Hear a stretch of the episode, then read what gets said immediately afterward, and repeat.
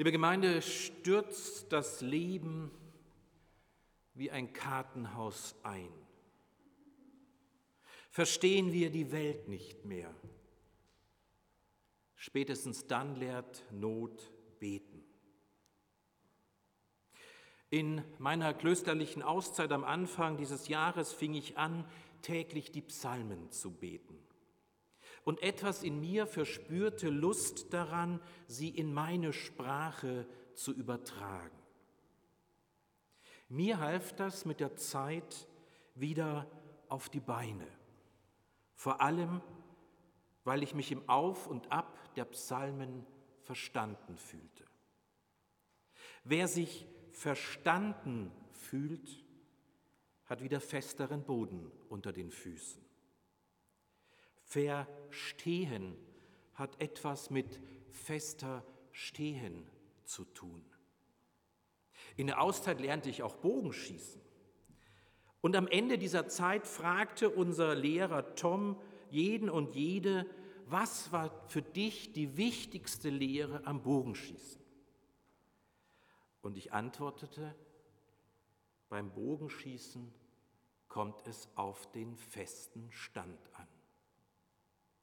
Unser heutiger Predigtext, ein Gebet aus dem Buch Daniel, kann auch als eine Standortsicherung in schwerer Zeit verstanden werden. Das Buch Daniel wurde im zweiten Jahrhundert vor Christus in Aramäisch der Sprache Jesu verfasst. Damals herrschte, vielleicht ähnlich wie heute, Weltuntergangsstimmung. Und unser Gebet, was wir gleich im Wechsel hier einspielen werden, es bemühte sich, aus dem Traumata der 50-jährigen babylonischen Gefangenschaft welche 400 Jahre zuvor geschehen war, Lehren für die eigene Krisenbewältigung zu ziehen. Ich betete aber zu dem Herrn, meinem Gott, und bekannte und sprach, es gibt viele Formen des Betens.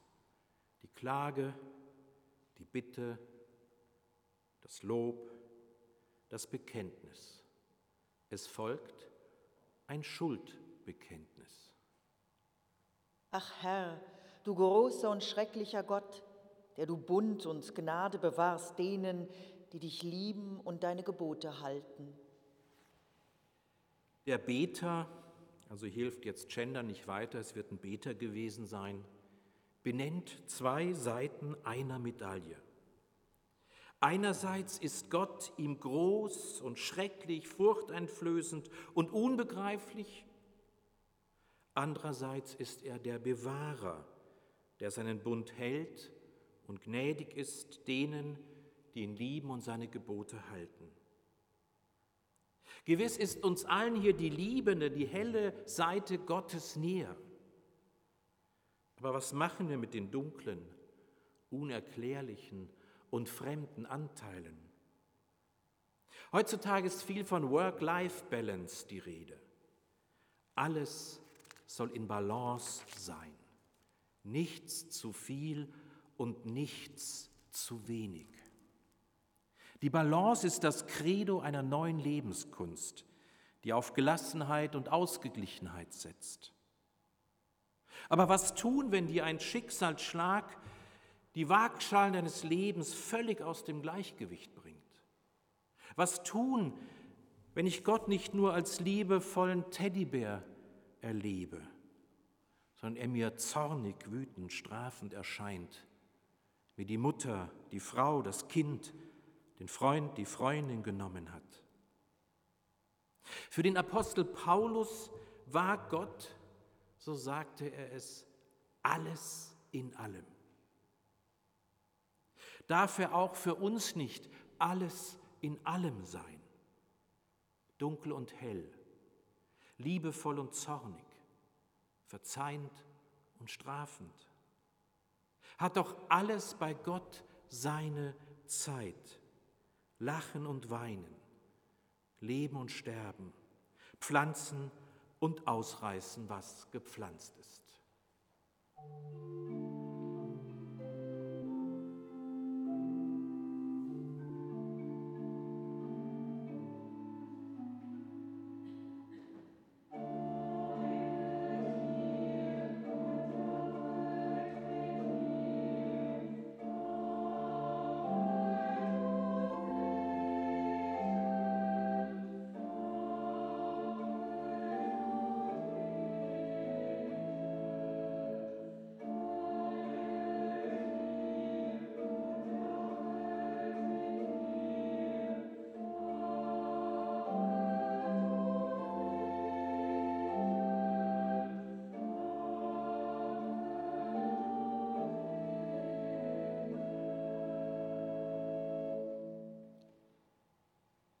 Wir haben gesündigt, Unrecht getan, sind gottlos gewesen und abtrünnig geworden.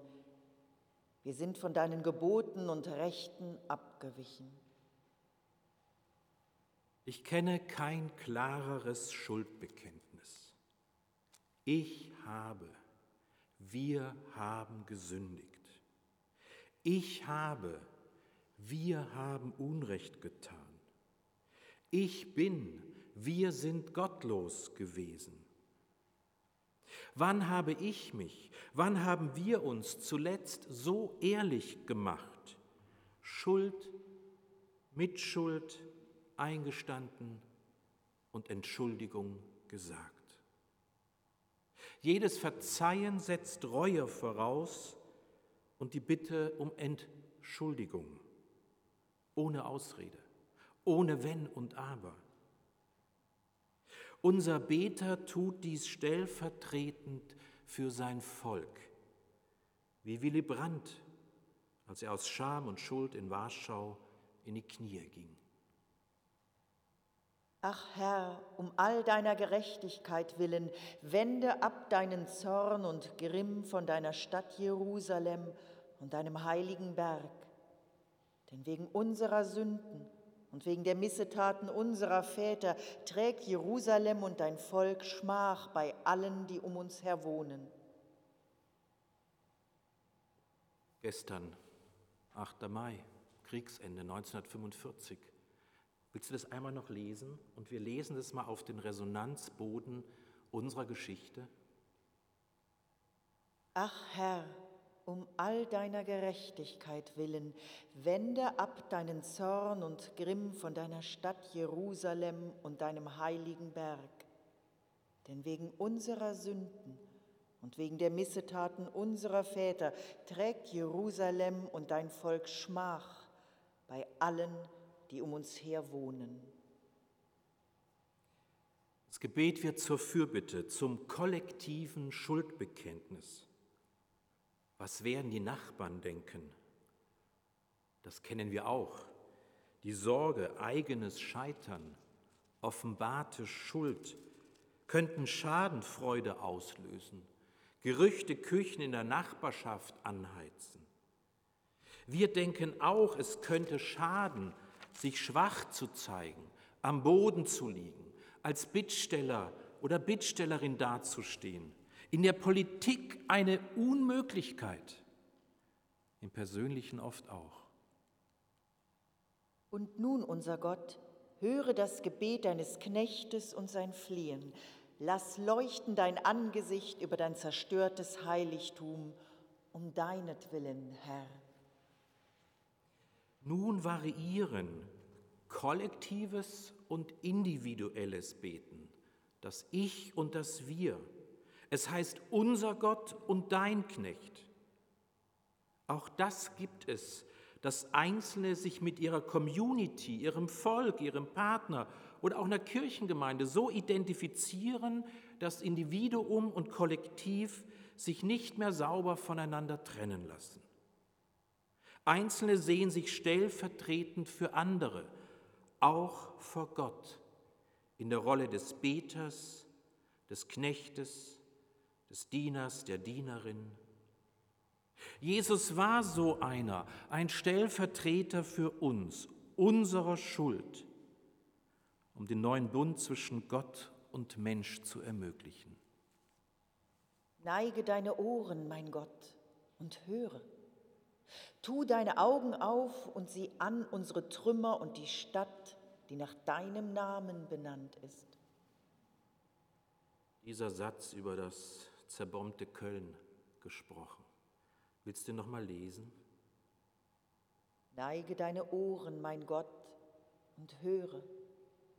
Tu deine Augen auf und sieh an unsere Trümmer und die Stadt, die nach deinem Namen genannt ist. Der Beter macht Gott auf die Trümmerlandschaften, die Scherbenhaufen in seiner Heimatstadt aufmerksam. Gott möge sich zu seiner Stadt, zu seinem Volk herabneigen, wie ein Vater zu seinem Kind. Zu geschwächt ist unser Beter. Gerade noch reicht die Kraft, um seine Bitte Gott ins Ohr zu flüstern. Leise, schamvoll, flehend. Jerusalem, Stadt des Friedens, Stadt Gottes. Von wegen. Alles lag in Schutt und Asche, an Gebäuden und Herzen, im sechsten Jahrhundert vor Christus wie im zweiten Jahrhundert, als dieses Buch aufgeschrieben wurde. Es sah nicht gut aus.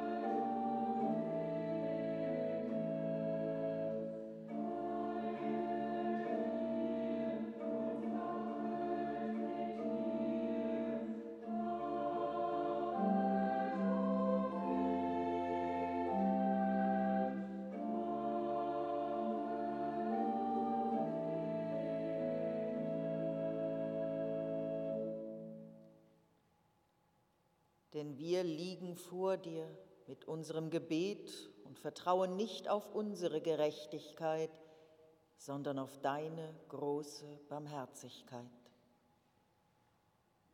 Jetzt wird es persönlich, geradezu evangelisch, wenn es heißt, wir liegen vor dir mit unserem Gebet und vertrauen nicht auf unsere Gerechtigkeit. Endlich hört der Mensch auf, hier sich auf sich selbst zu verlassen.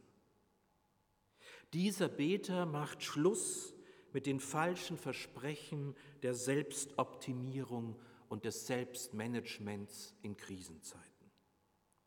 Das ist ja oft ein Kennzeichen einer Krise, dass nichts mehr geht, wir zu nichts mehr fähig sind, wenn das Leben aus der Balance geraten ist und uns ausgebrannt hat.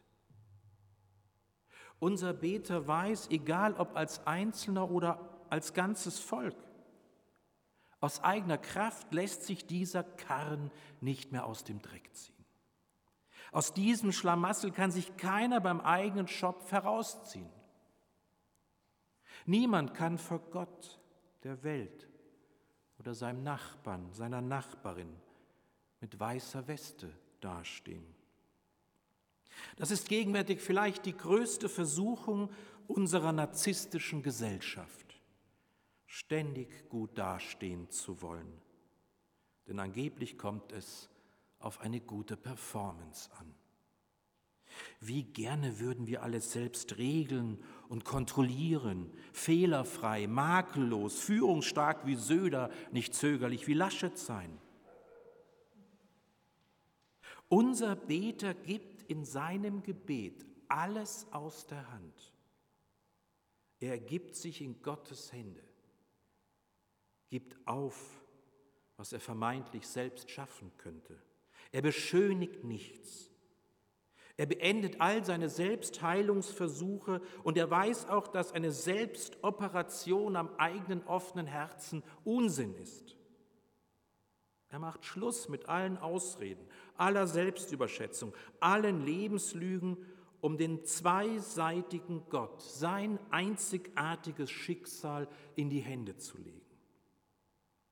Es gibt sie, diese Momente im Leben einzelner oder ganzer Völker, da hilft nichts selbstgestricktes und selbstgemachtes mehr weiter. Dann besser die Bankrotterklärung, das Eingeständnis des Scheiterns, der eigenen Ratlosigkeit, der Offenbarungseid, der eigenen Schuld, wie beim verlorenen Sohn. Ihm gelang es, sich nach reumütiger Umkehr in die offenen Arme des Vaters zu werfen, mitten an seine Brust, an sein Herz, an seine Barmherzigkeit. Ach Herr, höre. Ach Herr, sei gnädig. Ach Herr, merk auf und handle, säume nicht um deinetwillen, mein Gott. Denn deine Stadt und dein Volk ist nach deinem Namen genannt. Am Ende wird der zweiseitige Gott einseitig bei seiner Barmherzigkeit gepackt. Für den Beter gibt es kein anderes Packende. Mit viel Ach, hast du schön gelesen, und wenig Krach appelliert er an Gottes Barmherzigkeit. Klopft er an Gottes Herzenstür, legt er alles Gott in die Ohren, nicht nur in den Kopf, besonders an Gottes Herz. Und sein Gebet appelliert an die Familienehre. Wir sind doch Gott hier alle deine Kinder. Die Stadt, die in Trümmern liegt, sie trägt unseren Familiennamen. Du wirst unser Bitten um deines Namens willen doch bitte erhören. Du wirst unsere Trümmer um deines Namens willen doch wieder aufrichten. Ich weiß nicht, ob Sie diese Kunst kennen. Ich habe einmal auch irgendwann mal darüber mit gepredigt. Es gibt Künstlerinnen und Künstler in Japan vor allem, die verstehen es aus Zerbrochenem, indem man es zusammenklebt und mit Goldstaub verziert, wunderschöne Kunstwerke herzustellen. Hier wird genickt, manche kennen diese Kunst oder vielleicht praktizierst du sie auch. Und diese Kunstwerke überkleistern das Scheitern, die Brüche, das Scherbengericht nicht. Doch ihnen gelingt es aus Zerbrochenem wieder Neues zu erschaffen, mit dem es sich weiterleben lässt. Der Vater des verlorenen Sohnes, der Gott Israels, wollte den glimmenden Docht nie auslöschen, das geknickte Rohr nie zerbrechen, sein Volk aus dem Exil herausführen, trotz Weltuntergangsstimmung ihnen eine Zukunft garantieren. Liebe Gemeinde, sollten wir die Welt nicht mehr verstehen, die Balance oder der Boden unter den Füßen uns verloren gegangen sein, dann lasst uns beten, uns ehrlich machen, um uns letztlich in die Arme Gottes und seiner Barmherzigkeit zu werfen. Amen. Musik